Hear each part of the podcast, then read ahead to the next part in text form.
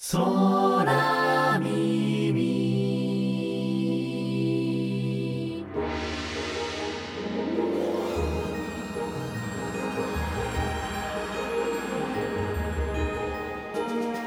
ジップ FM オリジナルポッドキャスト空耳。食の未来を耕す人たち。ナビゲーターのヒラリーです。宇宙で野菜を育てる。漆黒で水も酸素もないところで果たして実現するのでしょうか？そして宇宙で自給自足なんていう時代が近い将来訪れるのでしょうか？そんな壮大なビジョンを描き実現に向け挑戦している企業それが2020年に誕生した株式会社トーイングです。宇宙開発を目的とした JAXA が進めるビッグプロジェクトにも参加。現在名古屋を拠点に開発研究自社農園を持ちながら実験を行っています。株式会社トーイング。一体どんな会社なのか。早速お聞きください。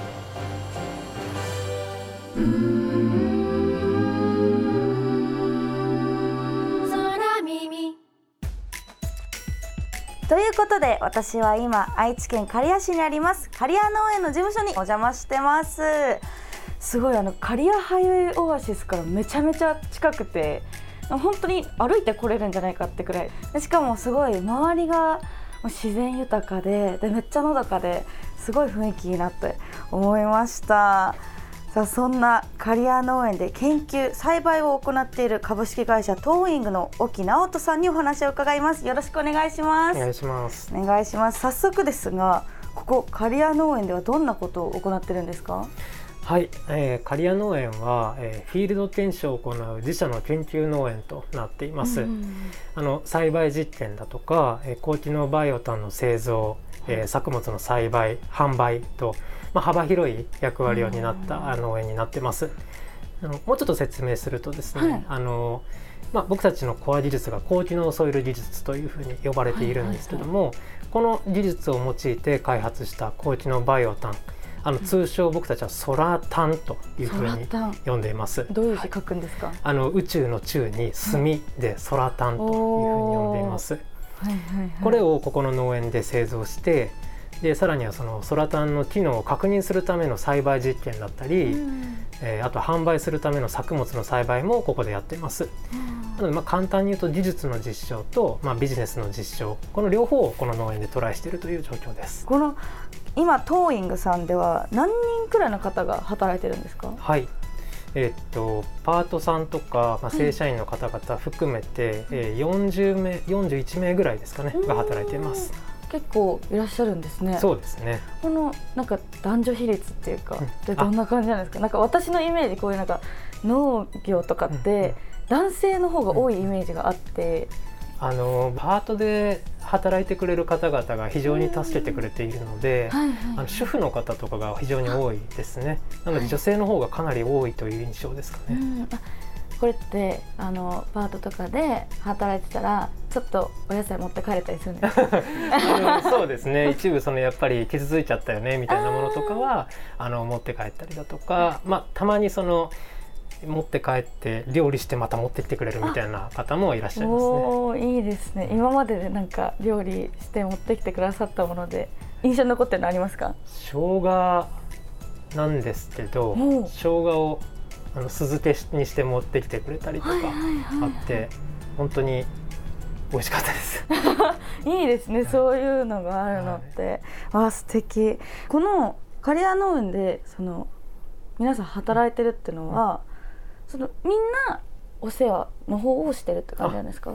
あの僕ら拠点がもう一つあってはいあの研究を主にやる、えーラボと呼んでる方があってですね、そっちの勤務の方もいますし刈谷農園で実際に栽培とか実験してくれる方もいるので刈谷の方はだいたい14名ほどいます。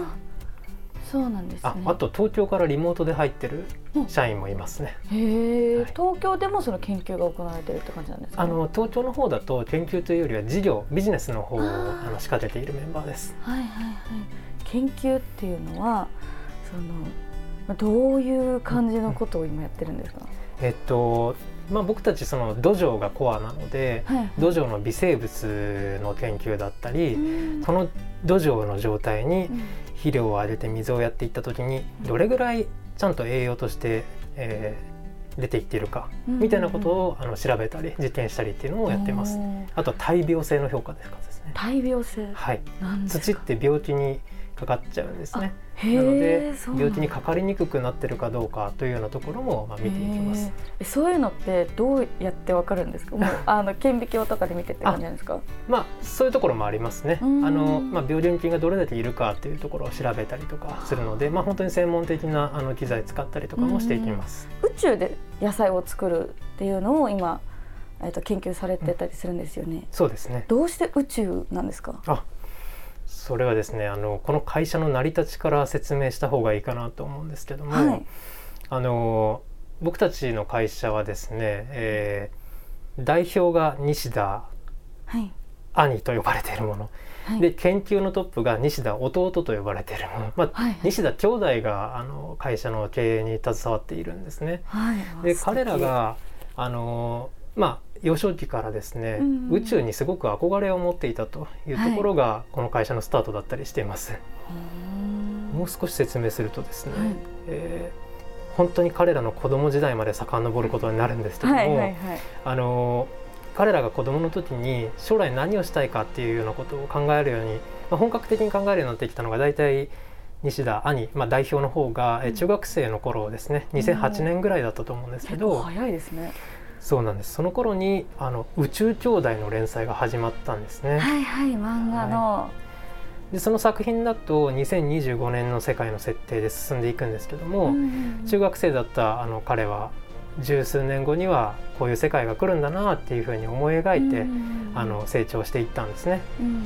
でまだ実際にそこはあの実現されていないところもありますけども当時2020年には月に1,000人送るっていうようなプロジェクトがあって、あの宇宙への関心は高まる一方でしたし、うんうんまあ、とにかく彼ら兄弟があの宇宙兄弟のことを大好きで,、うん。で僕も将来宇宙に関連する仕事をやりたいなっていう気持ちが増していったそうなんですね。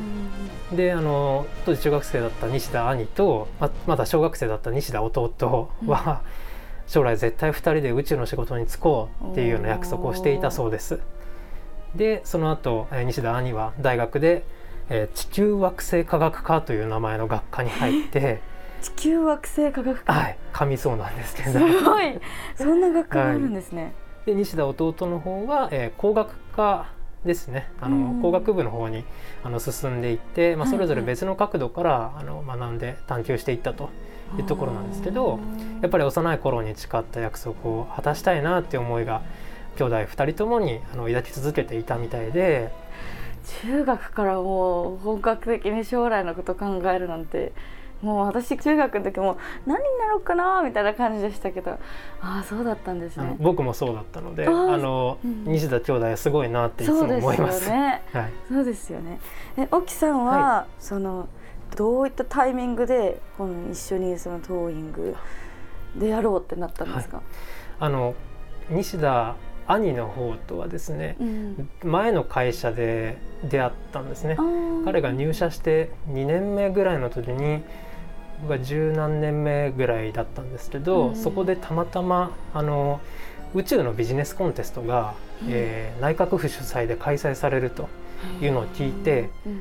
あのその会社にいたメンバーあのみんな定時考えを使って、うん。有志でやりたいっていう人ばっかりが集まって、うん。そのビジネスコンテストに挑戦していったんですね。はいはいはい。でたまたまそこのグループのリーダーが西田だったんですけど僕はだいぶ後から呼ばれて あの参戦したんですね。うんはいはいはい。たまたまその社内でビジネスコンテストとかを企画したりうん。新規事業に挑戦していたのが僕だったので、うんうん。あのよかったら入ってくれませんかということで行ってみたら、なんかこう宇宙について語ってる西田と出会ってですね、うんうんうん。面白そうだなと思ってそこで意気投合して、あのそこからコアメンバーとして一緒に活動を進めていきました。ああそうなんですね。そのコンテストでしたはい、では最初から一緒にやってたわけじゃなくて途中からだったんですね？だいぶ途中で僕は呼ばれた組でしたね。へー。でもなんかそうはい。なんか運命みたいな感じしますね。そうですね。からねずっとうん。今もつながりもあってて一緒にお仕事してるっていうのは、この宇宙でその宇宙に関係することをしたいっていうことは分かったんですけど、なんでそこで野菜になったんですか？あのそれもまた西田兄弟の、えー幼少期に戻るんですけど、はいはいはい彼らのおじいさんが農家さんだったんですね。はいはいはいで小さい頃から本当に美味しくて新鮮な野菜本当に取れたての野菜を食べさせてもらっていたっていうことがあって、もう原体験として記憶にあったんですね。うんあの中でも本当に取れたてのトマトを食べた時の美味しさっていうのは今でも忘れられないというようなことを言っていていつかは農業に恩返しできるような取り組みをしたいなと思っていたそうです。で大好きな宇宙と恩返ししたいうあの農業この2つが重なって宇宙で農業しようというふうに立ち上がったのがこのトーイングです。ああそうなんですね。あもういろんなお話聞いてきたんですけれどもこの空脳がまあ実現するとどんな未来が待ってるのかまだすごい気になるんですけど続きは次回の空耳で